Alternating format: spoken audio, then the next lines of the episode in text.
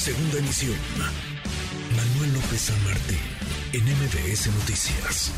Le agradezco estos minutos al jefe de Unidad para América del Norte de la Cancillería, Roberto Velasco. Roberto, qué gusto, ¿cómo estás?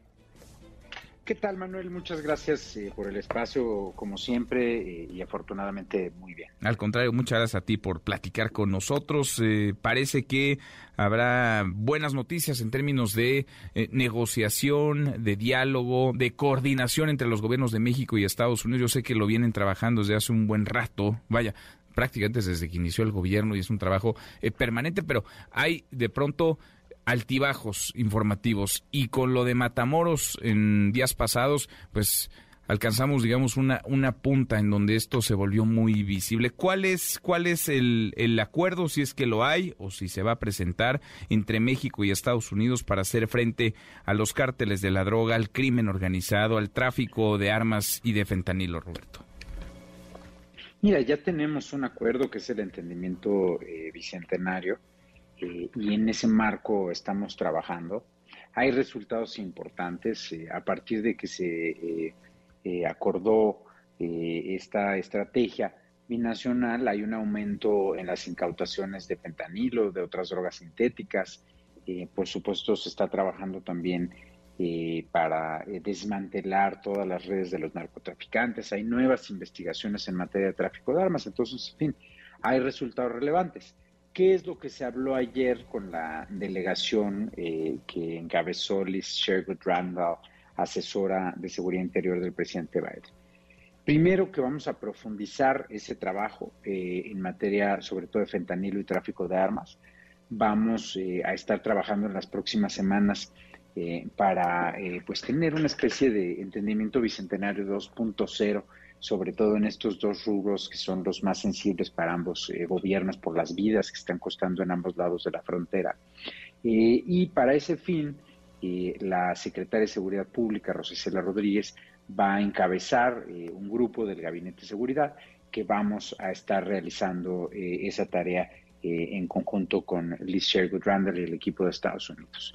Y en abril estaremos yendo a Estados Unidos para terminar de acordar este plan eh, y presentarlo eh, públicamente. Entonces, eh, pues básicamente lo que hay es un reconocimiento a los avances que hay hasta el momento y, por supuesto, una voluntad de ambos países de reforzar esa cooperación y de presentar pronto un plan 2.0. Mm, entonces, coordinación con el gobierno del presidente Biden, hay coordinación, hay, hay diálogo, diría incluso, hay esta eh, intención de trabajar en, en, conjunto, no de pleito, lo que hemos visto de un par de legisladores republicanos, el texto que publicaba eh, William Barr, ex fiscal de los Estados Unidos, eh, fiscal en dos administraciones distintas, primero con George Bush padre, después con Donald Trump en un tramo de año y medio. ¿Cómo lo tomamos, Roberto? Mira, em, yo creo que te diría dos cosas. En primera, eh, que es eh, una cosa totalmente inaceptable, eh, irrespetuosa, que desconoce no solo la soberanía de México, sino la enorme cooperación que hay entre ambos países en un marco de respeto y que México, por supuesto, jamás va a aceptar ni va a tolerar.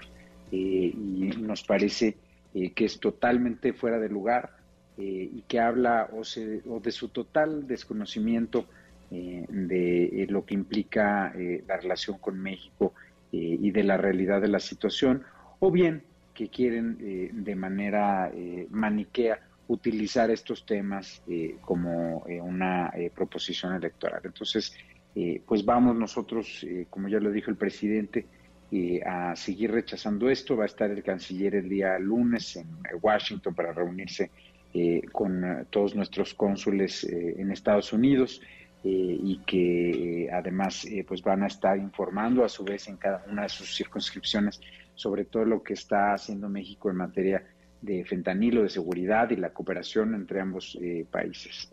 y por otro lado, también, bueno, pues hay que poner estas voces en su justa dimensión. La Casa Blanca ya dijo que no va eh, a apoyar estas ideas tan absurdas eh, de algunos republicanos eh, y pues también yo vi en la respuesta de la Casa Blanca que hay una conciencia eh, no solo de la importancia de la cooperación, sino en general de la importancia eh, que tiene la relación con México. Ahora, es fundamental eh, el que exista coordinación, desde luego, el que exista respeto. Ahora escuchábamos en voz del embajador Ken Salas la palabra soberanía y no es menor cuando de un, desde una parte, digamos, radical se habla de, intervenir y se habla además de hacerlo porque hay, dice, no decía un legislador de estos ocurrentes, por el bien de México, por una preocupación genuina en México, cuando evidentemente se trata de llevar agua a su molino, de sacar raja política de una, de una situación, una situación que es compartida, ¿no, Roberto? Porque, a ver, hay decenas de miles de muertes por fentanilo en los Estados Unidos y probablemente sí la droga venga desde México, como las armas entran desde Estados Unidos hacia nuestro país, pero ¿cómo es que esa droga pasa? Es decir, también habría que desarticular y combatir a las bandas criminales que están al norte del río Bravo y desnudar y exhibir las corruptelas que existen si es que las hay pero no me imagino que ocurra de otra forma, entre autoridades, funcionarios, políticos, policías, con capos de la, de la droga. Mira, eh, sin duda eh, que si estos personajes eh, estuvieran legítimamente preocupados, uno de los primeros puntos pues sería actuar de manera distinta respecto a las armas de alto poder que de manera indiscriminada se están vendiendo al crimen organizado. Salió hace unas semanas un documental de Vice en el que muestran una entrevista con un integrante del crimen organizado y le preguntan, oye, ¿qué opinas tú de eh, la legislación estadounidense sobre armas? Y dice, no, pues que está excelente, que nos está ayudando mucho. Incluso al final le preguntan, oye, ¿qué mensaje tienes para los estadounidenses? No, pues que no vayan a cambiar sus leyes, que nos sigan ayudando. Eso es realmente lo que están haciendo estos personajes eh, con el crimen, dotando, los armas. Eh, y si realmente les preocupa, ese es un punto para empezar. Y por otro lado, tienes toda la razón, esto es un fenómeno eh, binacional, transnacional, que tiene toda una cadena de suministro. Por eso, eh, en el entendimiento bicentenario tomamos justamente un enfoque integral.